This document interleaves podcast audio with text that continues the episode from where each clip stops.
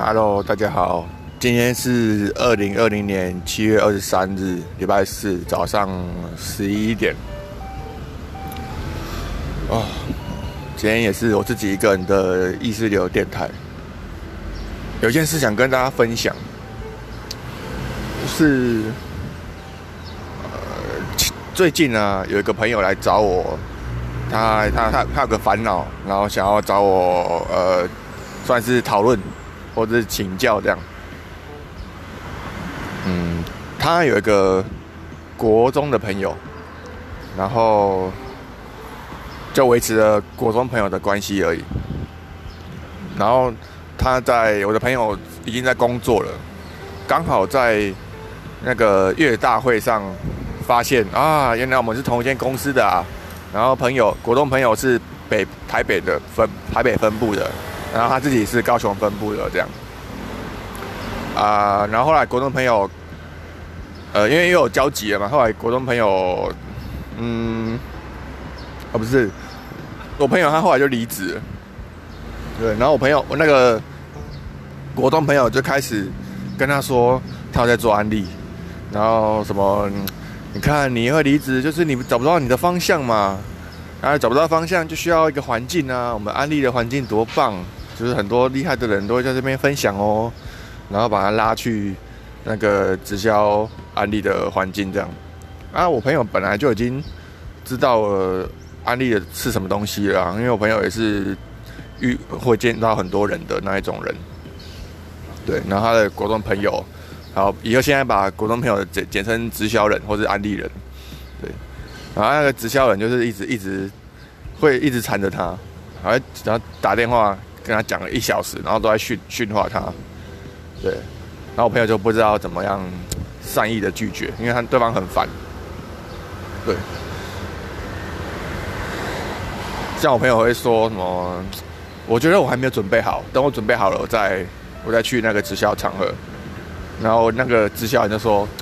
你看，你上一次也是跟我说你还没准备好，你现在也是说你还没准备好。所以问题不是你准备好到的的问题，而是你没有来的问题。对，对。然后，嗯，然后反正我朋友就是他觉得很有点，有点这件事情对他有点在意，让他急着想要找我聊这件事情。对，大概是这样。但我不知道，哎我觉得哎。就是对付这种人，就是直接那个啊装死啊，放着啊，不要理他啊，保持距离这样。那如果那个人后来又狂狂打电话过来，就把他挂掉啊，然后跟他说现在没空，现在没空，或者是直接跟他说，我昨天去，我决定去加入 New Skin 了这样。对，或者跟他说，哎，我发现爱多美这个直销更好赚呢。嗯，对直销人应该是蛮废的吧，而且那那个。很多直销人做做不到半年就就放弃了，因为那那个没那么好做。对，就是想要想要那边拉客户，等先等你做过做超过一年后之后再说吧。对，做一年之后你还活着，那才比较有底气再拉人。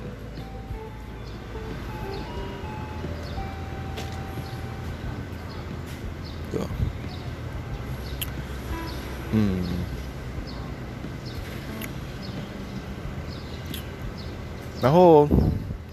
我就一直跟我朋友说，我没哎，我真的没想到为什么你会你会为了这件事情来找我，因为这件事情对你来说应该没什么啊。你是你是那个嘞，你是我朋友哎，你这么猛，见多识广，怎么可能被直销弄得很烦？这烦啥小？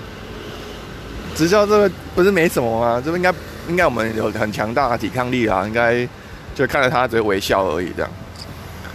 对，然后我记得我朋友跟我说一句，啊，就觉得自己不知道什么都吸引到这些卡小啊，吸引到这些废物。对。然后这个问题，我后来，我我把这个问题套到我身上，哎，投射到我身上，我发现，哎，其实我也，我身边我也很容易吸引到一些废物，哎。但是应该说好好的坏的我都遇到了，因为我我的我我的行为会造成我会一直遇到奇奇怪怪的人，跟对对对，所以好的坏的都会遇到，嗯，量量大，主要是量大，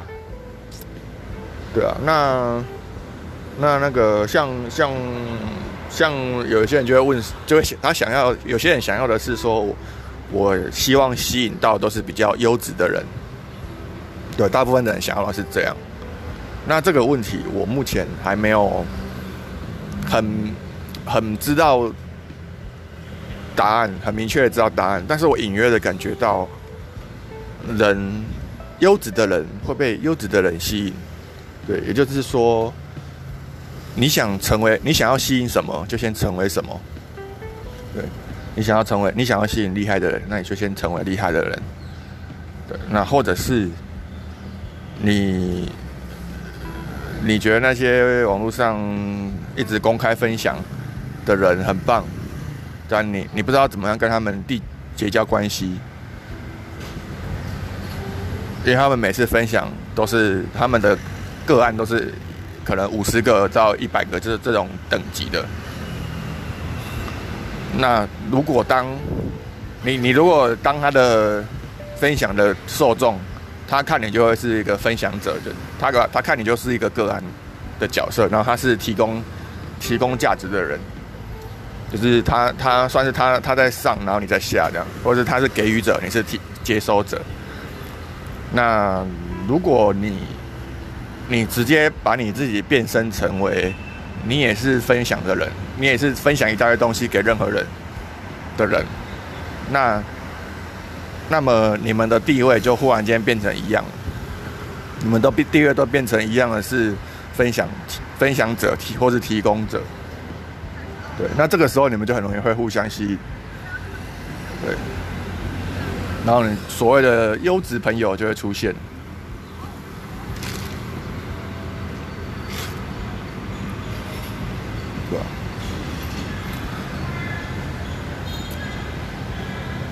我最近遇到一个朋友啊，占卜师，我觉得很优质。但我们早就认识了，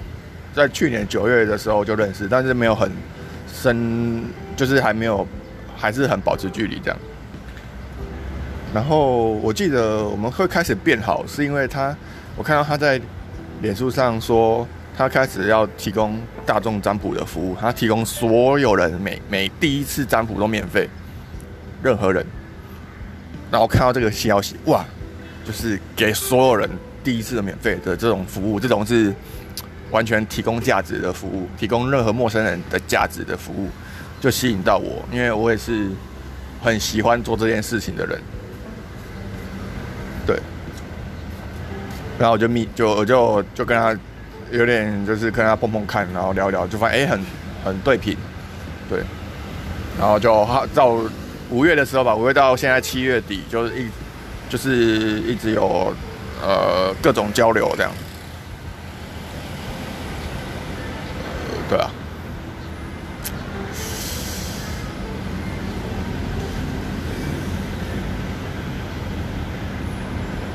嗯，大概大概是这样，然后。礼拜六，礼礼后天礼拜六是是我最在意的活动，跨域交流，那也是最难办的。像妈的，像这一次填表单的人只有六个人，六个人呢，what the fuck？对，那关于因为人数会从上一次瞬间爆满，到这一次又忽然间掉到六个人，然后所有呃本来想来的人都说没空没空没空，对。刚好都有事情，有的要上台北啊，有的要打工啊，还有的有要去魏武营听活动啊，对之类的。嗯，然后要对那人数掉这件事情，就是又要要回到初心，就是我又重新检讨了一下，到底到底原因是什么，以及我要的是什么？或许原因是因为我把票价从一百五调到两百块，然后大家其大部分人会觉得干你娘嘞！一个没什么的活动，你忽然要升等到二开头的价价位，老老娘老爹不爽了，这样，对。但这个问题我觉得没差，就是就这样下去，时间会冲淡一切。时间久了，三个月过去，大家已经习惯哦，跨域交流就是两百块嘛，so what？所以我我不会因为，我应该不会因为有些人看了票价多五十块而想要抵制，然后我就妥协，不会，应该是不太会，除非他们能够抵制很久。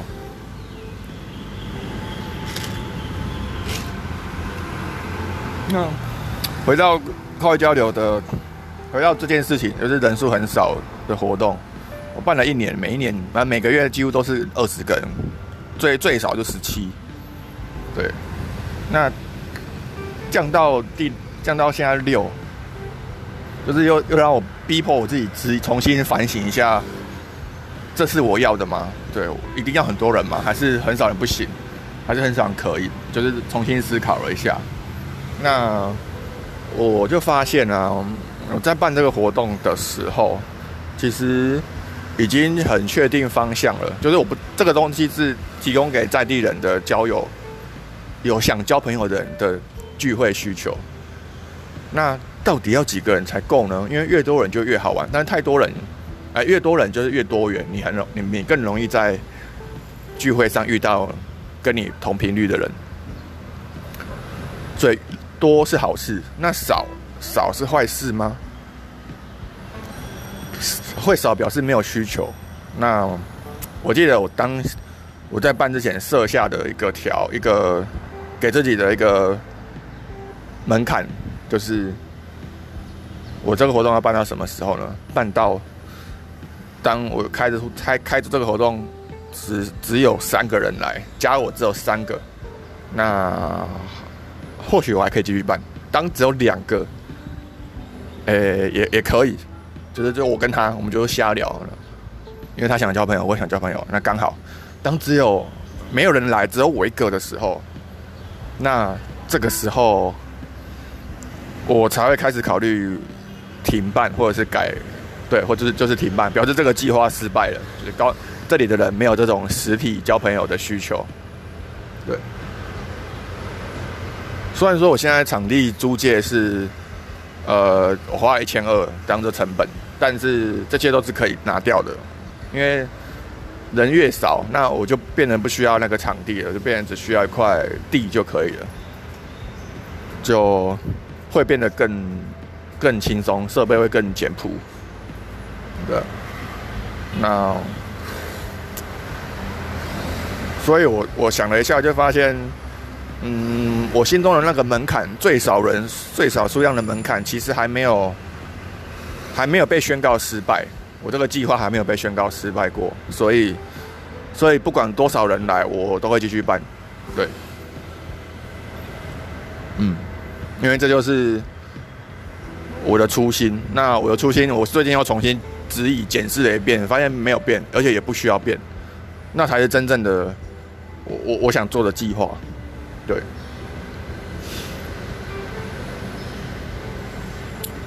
呃，对啊，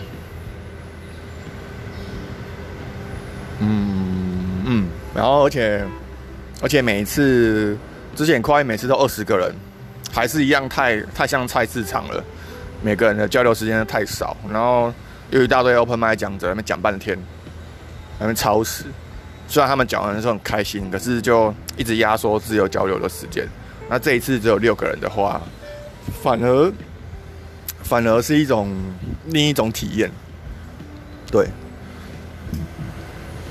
我心中的理想人数就是十十五个，十五个吧，十五的这个数量级，就是可以达到有一点你有机会看到你有兴趣的人，然后又不至于太多人，对的的质量，对，就还还可以啦。对啊，那这次就这样喽。我期待下一个上我节目的的朋友来跟我对谈。